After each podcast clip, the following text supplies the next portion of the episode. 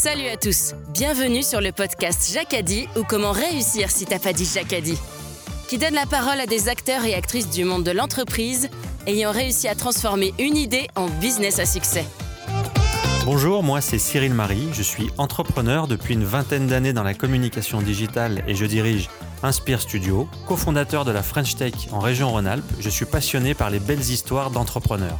Salut, je suis Gérald Debeau. J'ai passé les 30 dernières années dans de belles entreprises à l'international. J'ai décidé de poser mes valises dans la région pour créer Brooklyn qui accompagne des dirigeants ambitieux et exigeants. Cyril et Gérald, à travers leur passion pour le monde de l'entreprise, ont créé les podcasts Jacadi pour vous partager des histoires d'aventurières et d'aventuriers inspirants de l'entrepreneuriat. Positif, pragmatique et surtout persuasif.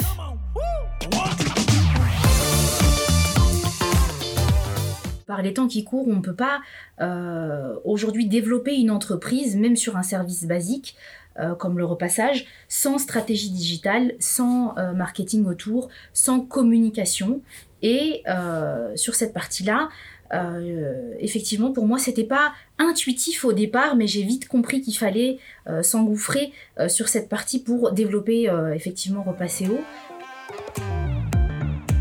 Bonjour à tous et bienvenue dans un nouvel épisode de Jacadi. Aujourd'hui avec Gérald, nous accueillons Noria Belkiri, la présidente fondatrice de la société Repasseo. Je laisse sans plus attendre la parole à Gérald.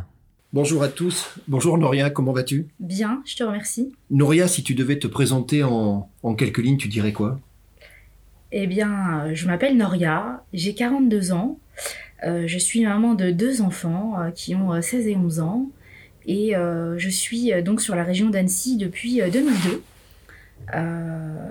Aujourd'hui, effectivement, je suis entrepreneur d'une petite société qui s'appelle Repasseo euh, et, voilà, euh, voilà grosso modo comment en quelques lignes je peux euh, me présenter brièvement. Noria, quand tu étais petite, toute cette partie-là, c'était quel type d'enfant? Tu étais agité, tu étais calme, étais... dis-moi un petit peu plus. Ah, d'autres diront que j'étais une enfant espiègle, toujours, toujours avec l'idée de, de faire une bêtise ou, ou de rire avec d'autres d'autres enfants. Et oui, oui, j'étais une enfant un peu agitée et un petit peu un petit peu espiègle. Moi, j'ai une question à te poser tout de suite. Noria, est-ce que tu sais euh, l'origine de ton prénom? Alors, euh, je suis d'origine marocaine. Mes parents sont marocains tous les deux. Et euh, au Maroc, Noria, c'est la lumière. Est-ce que tu, tu sais qu'il y a une deuxième définition de ton prénom que j'ai trouvée? Tu veux que je la partage? Allez. C'est incroyable. Donc, Noria, c'est une machine hydraulique mm. qui permet de remonter de l'eau en utilisant le courant pour irriguer et pour transmettre euh, aux cultures. C'est pas un peu alambiqué ça, Gérald Ouais, c'est alambiqué, mais rien finalement, tu te rends compte? C'est un objet. Oui, mais je viens de parler de transférer, de, de partager, d'irriguer. Est-ce que finalement, dans ton prénom, il n'y avait pas déjà quelques racines que tu retrouves aujourd'hui? Certainement. C'est incroyable. Mm. Donc tu disais que tu avais des... Euh, tu bougeais un petit peu, tu étais tri-tri, tu étais, euh, étais comme ça, mais c'était quoi tes passions et tes rêves alors quand tu étais jeune?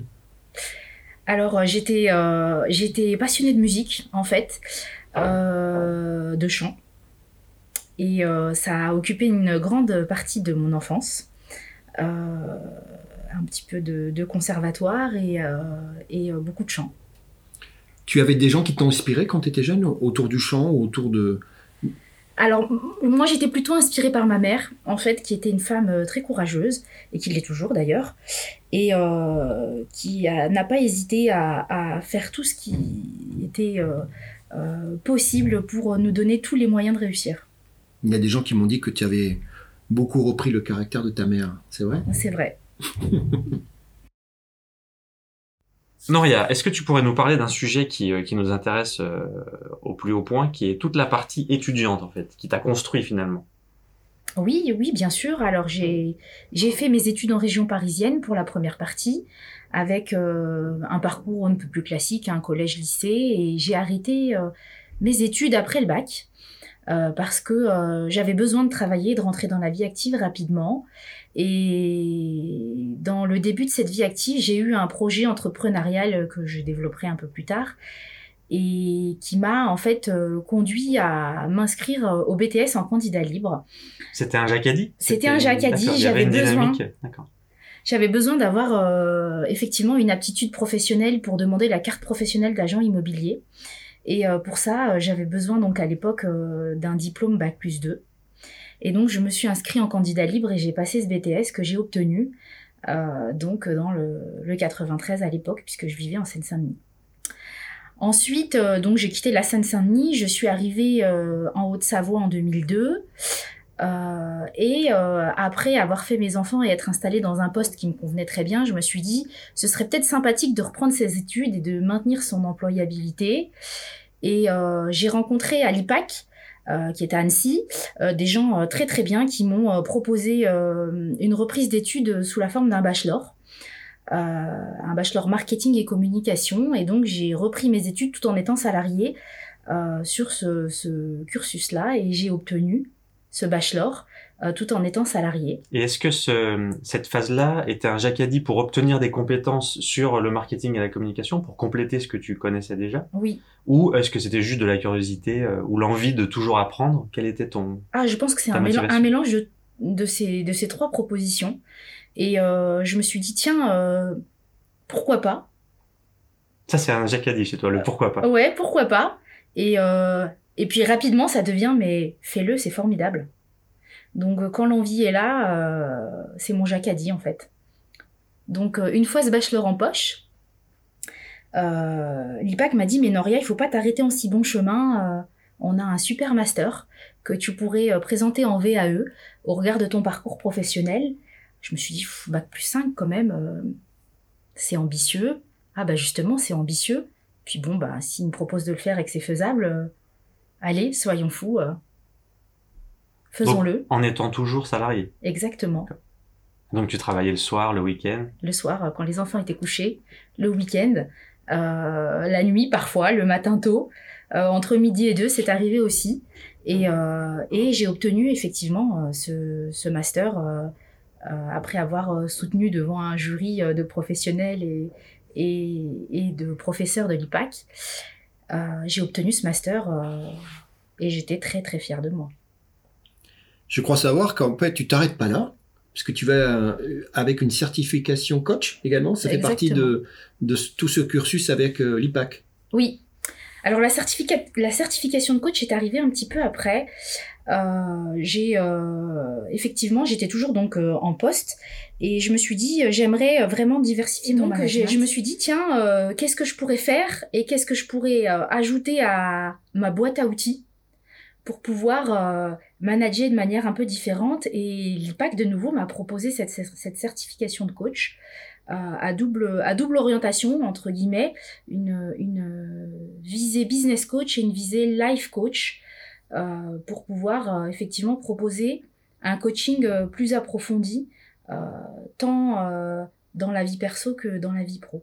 Et donc j'ai fait pendant un an et demi des cours à l'IPAC, en plus de mon travail, pour pouvoir acquérir cette double certification et, et proposer vraiment du coaching dans ma vie de tous les jours à mes collaborateurs et, entre guillemets, à ma famille, à mes enfants et, et, et à moi-même. Et aujourd'hui, ça te sert encore? Oui, tous les jours. C'est un petit peu le syndrome de Peter Pan. T'as pas envie de quitter l'école, en fait. Non, parce que là, je pense que j'ai fait un peu le tour. je doute, euh, je doute. Non, c'est pas vraiment quitter l'école. Je pense que j'ai besoin de remplir ma boîte à outils. C'est ce que je te disais tout à l'heure. Euh, je pense qu'on n'a jamais fini d'apprendre et qu'on apprend tous les jours et qu'effectivement, euh, plus on a envie de faire de choses, plus on a envie d'acquérir des compétences et plus on a envie de euh, d'apprendre. Voilà. Et pour moi, c'est vraiment euh, euh, une envie, un désir d'apprendre encore des nouvelles choses tous les jours. Noria, avant de rentrer dans ton monde professionnel pour qu'on continue cette interview, moi j'aimerais que tu me parles d'un truc un peu particulier, visiblement qui a marqué ta vie. Tu, me parles des sacs à main, qu'est-ce qui se passe avec cette histoire de sac à main? D'où vient cette histoire du, du sac à main? Qu'est-ce qui s'est passé, Noria? Je vais la tuer. Alors pour, l'information, en fait, c'est ta petite sœur, Sarah, qui me raconte une histoire incroyable. En fait, ce que je comprends, c'est que ton premier salaire, et j'imagine au combien c'était important, tu t'es acheté un sac à main. C'est vrai. Mais ça s'est pas passé comme ça devait se passer et il y a eu un petit drame avec ce sac à main. C'est pas faux. Qu'est-ce qui s'est passé? On me l'a volé. On t'a volé ton sac à main. Ah ouais. Et là, c'était le drame? Bah oui, c'était le drame. Bon. Par contre, depuis, il y a un problème avec les sacs à main. Pourquoi employer ce mot problème? Bah, moi, on me dit que du coup, euh, ben, le sac à main, c'est devenu quasiment ton emblème, que t'en as, que euh, t'adores ça, que c'est ton objet fétiche. Euh, moi, c'est c'est ce que j'ai compris. C'est le cas? Comme beaucoup de femmes, mais j'ai envie de te dire. hein. mais oui, oui, j'aime beaucoup les sacs à main, c'est vrai. je- je- J'aime les sacs à main. Et maintenant, tu le tiens correctement? Je, je peux essayer de te le voler Euh, ou- Non, je, je doute que tu puisses me le voler. Bah, ça, c'est un sacré Jacadi. Qu'est-ce que qu'est-ce que t'en penses Ah, là? ouais, euh, c'est Jacadi, on me volera plus mon sac à main. Ah non, ça. non, Ça effectivement. amène c'est- au self-défense. Ah après. ouais. Ouais.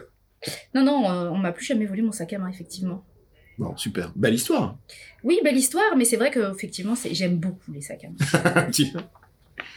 Bon, alors, regarde, dans ta vie professionnelle, moi, j'ai noté un, un passage intéressant qui était euh, toute la partie euh, CDC Habitat, où tu étais responsable de territoire, Ouais. avec une équipe d'ailleurs, donc ça fait le lien avec le sujet juste avant sur, euh, ben, comme tu dis, aller, aller remplir ma boîte à outils.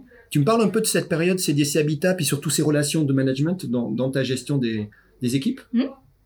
Alors, euh, j'ai intégré euh, donc euh, CDC Habitat, qui est une filiale immobilière de la Caisse des dépôts et consignations en 2002, euh, en arrivant de la région parisienne.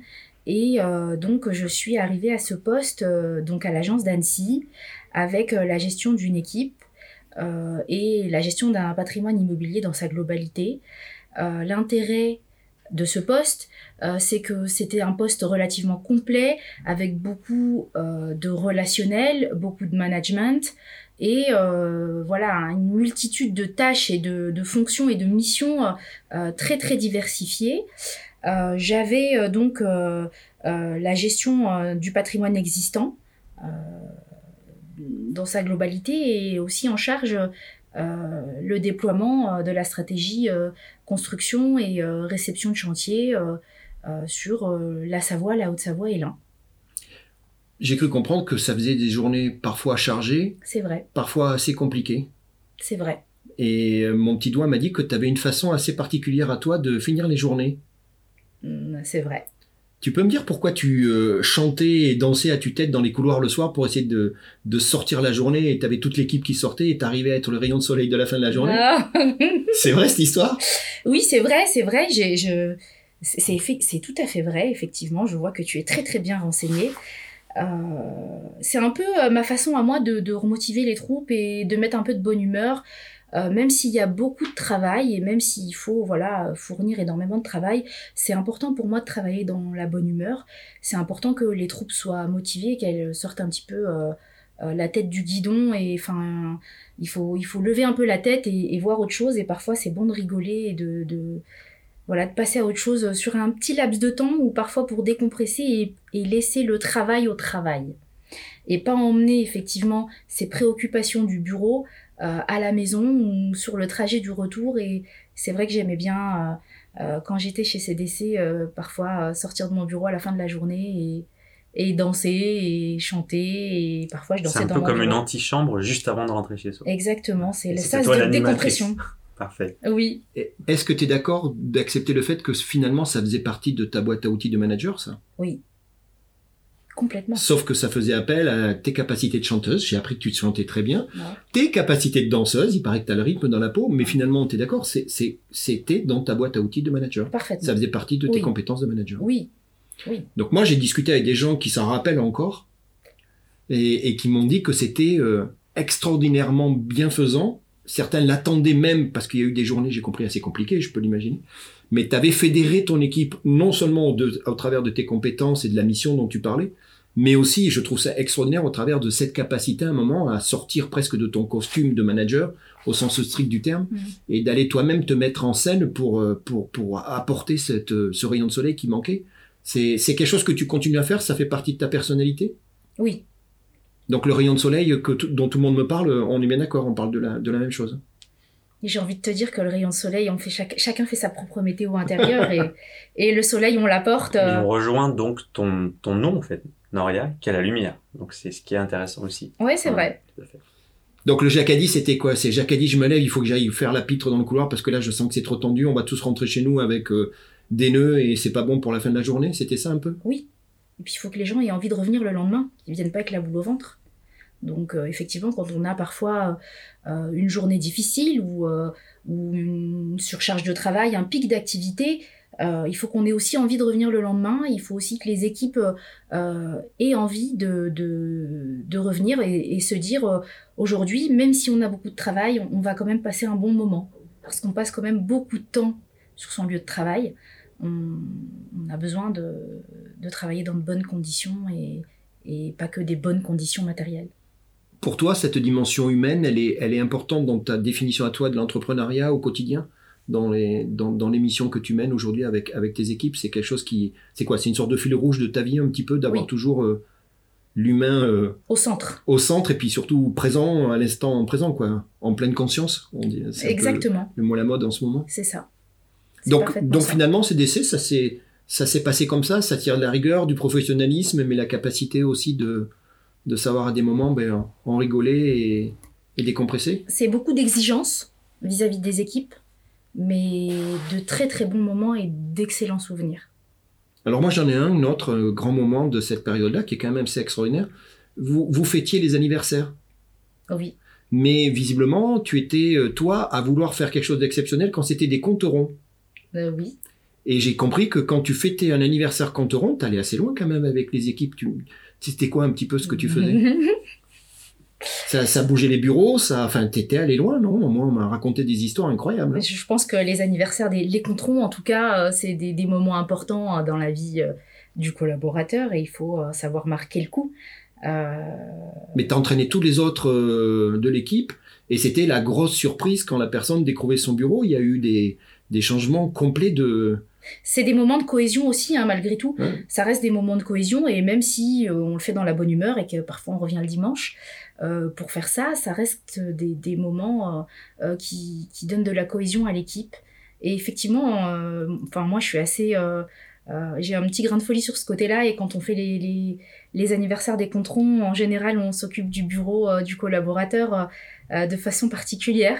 Donc euh, je, je vois effectivement que tu es encore bien renseigné et que les anecdotes ont été euh, euh, divulguées, n'est-ce pas?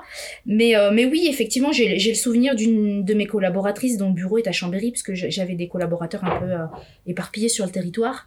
Et j'ai une collaboratrice qui a fêté ses 40 ans, et on a entièrement vidé son bureau de tout objet. Et on l'a rempli de ballons. Donc on a loué un appareil pour gonfler des ballons et on a rempli euh, euh, sur à peu près euh, un mètre de hauteur son bureau de ballons. On en a, on en a piégé quelques-uns avec de la farine, des chips, de l'eau. C'était assez. Mais ce qui est, ce qui est extraordinaire, enfin moi si je puis me permettre, ce que je retiens, c'est que c'est que non seulement tu as amené ça, les gens se le sont approprié, mais tu as été victime de ça toi aussi, d'après Ah ce bah que j'ai compris. Parce que tu as eu un compte rond toi aussi. Eh oui, j'ai eu 40 ans à un moment donné. Je Alors qu'est-ce qui s'est redoutais, passé je redoutais Qu'est-ce ce qui moment. s'est passé Eh ben, alors, euh, enfin, avec mon conjoint, euh, on fait de la plongée sous-marine. Donc, euh, on essaye de voyager beaucoup pour, pour découvrir les océans et les fonds marins un peu dans le monde. Et donc, mes anciens collègues ont essayé de me faire euh, un petit contron, un anniversaire sur ce thème-là. Et euh, ils ont vidé mon bureau, ils l'ont rempli de sable et ils ont mis une petite piscine avec euh, des palmes et pas mal de, de, choses liées à la plongée. Et donc, j'avais, euh, je n'avais plus de bureau, j'avais une plage. Moi, mais les, les, les, les gens en parlent encore et me racontent euh, ô combien il a été pénible pour toi, petit à petit, jour après jour, de le vider, le bureau. euh, c'est ça? Parce Oui. que le sable, il a fallu le, le charrier dans l'autre sens. Ah après. oui, exactement, exactement. Oui, effectivement, ça a été compliqué. Bon, j'ai eu le concours, euh, euh, j'ai eu un peu d'aide pour euh, vider ce bureau, mais, euh, mais effectivement, oui, il y a eu du sable très, très, très, très longtemps. Bon, je dis ça, j'ai quand même pas été la pire. L'anniversaire de mon ancienne assistante pour euh, ses 30 ans, elle est née en novembre et on, on avait demandé à l'entreprise d'Espace Vert de conserver les feuilles euh, qu'elles ont soufflées et on lui a fait un thème Halloween avec des toiles d'araignée et des feuilles euh, partout. Elle, elle a gardé les moucherons pendant au moins deux mois. Tu te rends compte, Noria, qu'aujourd'hui, cette, époque, cette époque-là, elle est encore très présente dans, dans, ta tête à toi. Tu en parles là maintenant avec beaucoup de passion, Mm. mais aussi avec les gens euh, que, que j'ai rencontrés, avec qui j'ai discuté. Mm. Donc, donc, donc, on est d'accord, c'est vraiment dans ton package, dans ta boîte à outils de, de, de, de manager, de, de, de, de responsable d'équipe. Tu as insufflé euh, cette dimension qui est quand même assez riche, qui est, qui est fragile aussi, mais qui est, qui est enrichissante pour tout le monde. Oui, oui, j'en ai bien conscience, c'était le but. Mais tu, as, tu as atteint ton but, c'était parfait. Nouria, il y a, il y a dans ta vie euh, euh, une sorte de fil rouge qui est euh, cette partie en entrepreneuriat. Et, et tout à l'heure, on a vu rapidement que ça a commencé d'ailleurs assez tôt. C'était d'ailleurs pas, pas prévu, mais ça a eu lieu. Euh, tu parlais de la région parisienne et de, de ce qui était autour de, de, l'agence immobilière. Tu veux bien nous en redire deux mots de cette période Comment c'est arrivé et comment tu l'as vécu Oui. Alors après, euh, après euh, mes études, ma première partie d'études, en tout cas mon, bac, euh, je, j'ai postulé en fait à un poste dans une agence immobilière et je suis rentrée pour faire de la pige et du téléphone. Et rapidement, en fait, j'ai évolué sur un poste de commercial. Et au bout d'un an, j'ai racheté avec mon frère euh, les deux agences immobilières où je travaillais. Donc, je suis devenue euh, entrepreneur euh, très jeune, à 20 ans. Et ça a été une expérience très, très enrichissante pour moi. Parce que très jeune et sans expérience managériale, je suis devenue chef d'entreprise. Et je parle de fil rouge parce que, ben, à nouveau, aujourd'hui, c'est ton actualité. Tu es un nouveau entrepreneur. Exactement. Alors, tu nous parles un petit peu de ton entrepreneuriat. Moi, je trouve incroyable ton, ton business, ta boîte qui s'appelle Repasséo avec, euh, et je te l'ai déjà dit, un slogan très fort, une, une, une entité extraordinairement forte. J'aimerais bien que tu nous dises un petit peu la, la, la genèse, ça vient d'où Repasséo Qu'est-ce- Quel a été le Jacadi qui a fait qu'à un moment Repasséo euh, est né? Ah, c'est une histoire complètement folle. Euh, je déteste repasser. C'est bizarre pour quelqu'un qui a une entreprise qui s'appelle Repasséo. Mais oui, je déteste le repassage et avec mon conjoint, donc qui est le PDG du groupe Auclair, euh, on faisait repasser notre linge en fait dans une repasserie euh, bien connue euh, à Annecy. Et c'était toujours très très long. Et un jour, avant d'aller plonger, on partait en Afrique du Sud pour plonger et aller voir les requins. On avait déposé notre linge et au bout de dix jours, c'était toujours pas prêt. Et on s'est retrouvé la veille de notre départ euh, sans euh, notre linge et nos t-shirts prévus pour euh, partir pour nos vacances. Et en, en- partant à l'aéroport, on s'est dit, zut, il y a quand même quelque chose à faire.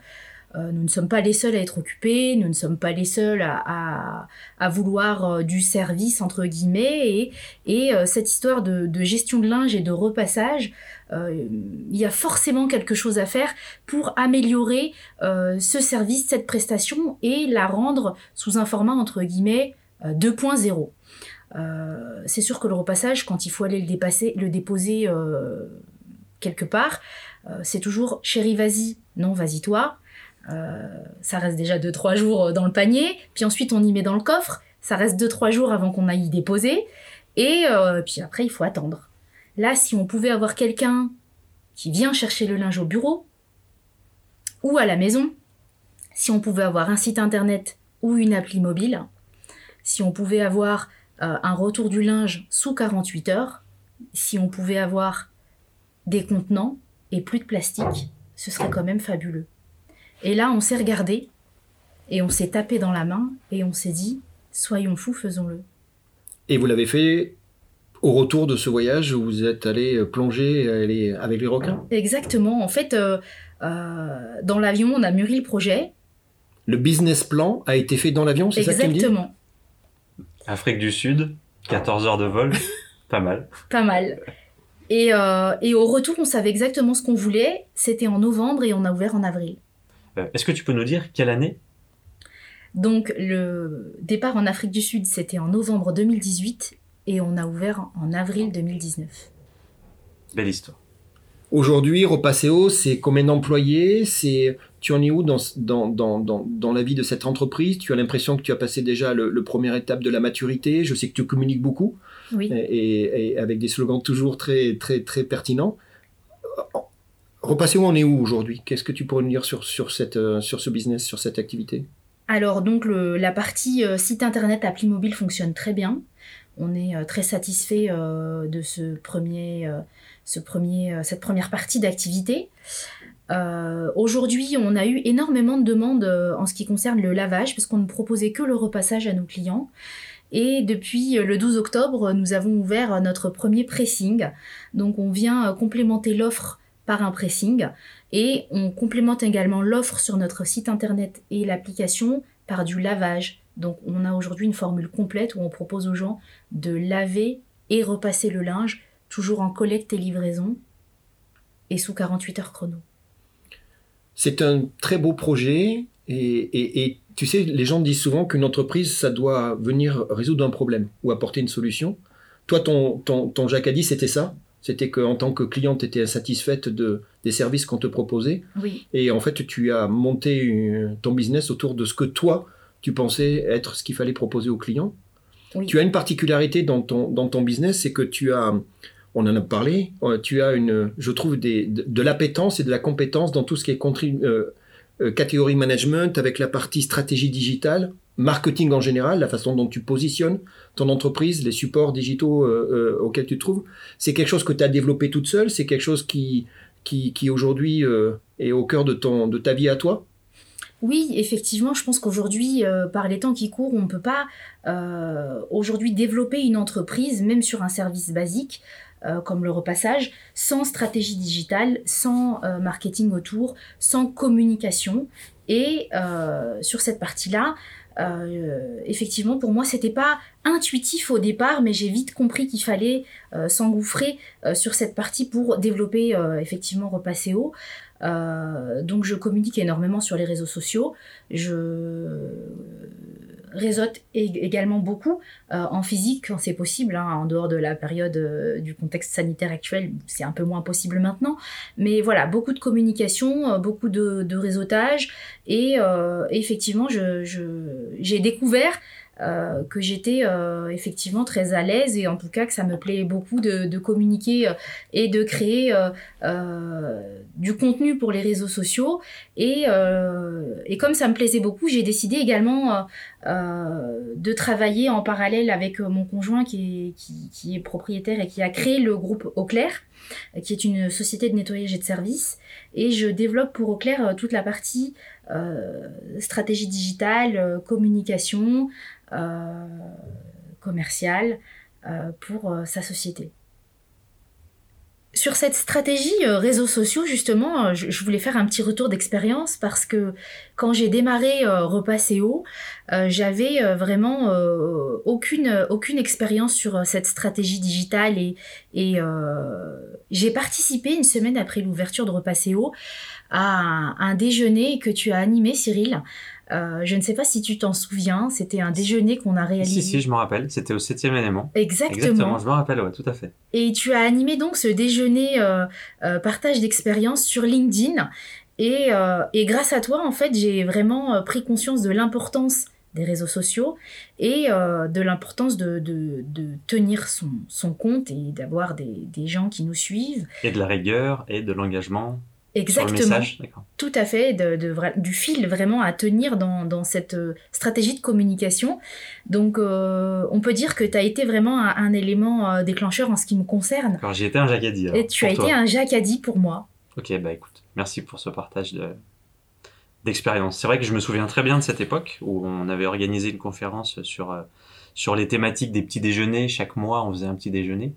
Euh, et là, l'objectif était de, de, faire la promotion, en tout cas de découvrir LinkedIn sans forcément que ça soit coûteux, puisque l'objectif était d'utiliser les tips et, euh, et, les outils euh, mis à disposition de, de, de, tout un chacun. Et, et c'est vrai qu'il y avait une vingtaine de personnes. Si j'ai pu aider une personne à, à mieux évoluer dans, dans son projet, j'en suis ravi. Ben, je le suis également. Merci. Noria, ce que, je comprends aujourd'hui, c'est que ton activité Repasséo est, est sur les rails. Je sens une certaine maturité. Il y a, il y a, il y a, tout est en place, mais tu es certainement en train de, de, développer ton activité pourquoi pas de l'élargir? quelle est l'actualité de Repasséo Qu'est-ce qui se passe en ce moment chez, chez Repasséo Alors, l'actualité de Repasséo, euh, c'est clairement l'ouverture du pressing. Euh, c'est ce que évoqué euh, précédemment. Nous avons eu énormément de demandes pour le lavage euh, en plus du repassage. Et donc euh, cette actualité et, donc la proposition euh, dans notre catalogue sur le site internet et l'application mobile de la prestation lavage et repassage.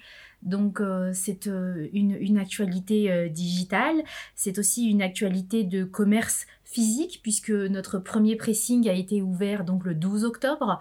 Et nous sommes situés 46 avenue de Genève à Annecy.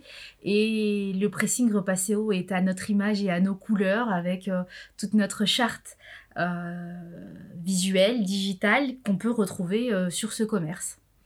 Donc euh, au niveau de Repasseo, euh, pour parler sur une stratégie un peu plus moyen terme, euh, l'objectif étant de proposer notre concept à des franchisés donc euh, l'idée, c'est de proposer vraiment toute la stratégie, le site internet, euh, l'application mobile, euh, la gestion des réseaux sociaux à des entreprises qui souhaiteraient diversifier leur activité, comme des pressings qui existent déjà, ou à des gens qui voudraient démarrer l'aventure depuis le début sur des territoires un peu partout en France. Je, comprends aujourd'hui que Repasseo est en train d'écrire de, très beaux chapitres et, au début d'une sacrée activité. Mais j'aimerais revenir deux secondes sur ce fameux fil rouge dont on a parlé pendant l'interview, qui était euh, ton esprit d'entrepreneuriat. Et je ne peux pas imaginer une seule seconde que tu n'as pas euh, aujourd'hui déjà d'autres projets en tête. Est-ce que tu peux nous, dévoiler quelque chose aujourd'hui? Je peux. Euh, avec mon conjoint, hein, qui est mon partenaire dans la vie comme au travail. Euh, on a euh, donc en projet, et on est d'ailleurs même déjà bien avancé, de créer un lieu un peu différent pour les entrepreneurs. ici donc sur Annecy, plus précisément à Sénaux.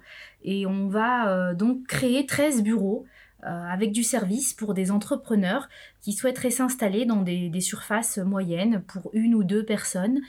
Euh, donc des bureaux avec des services, une salle de réunion à, partager, euh, du secrétariat, éventuellement de la domiciliation d'entreprise.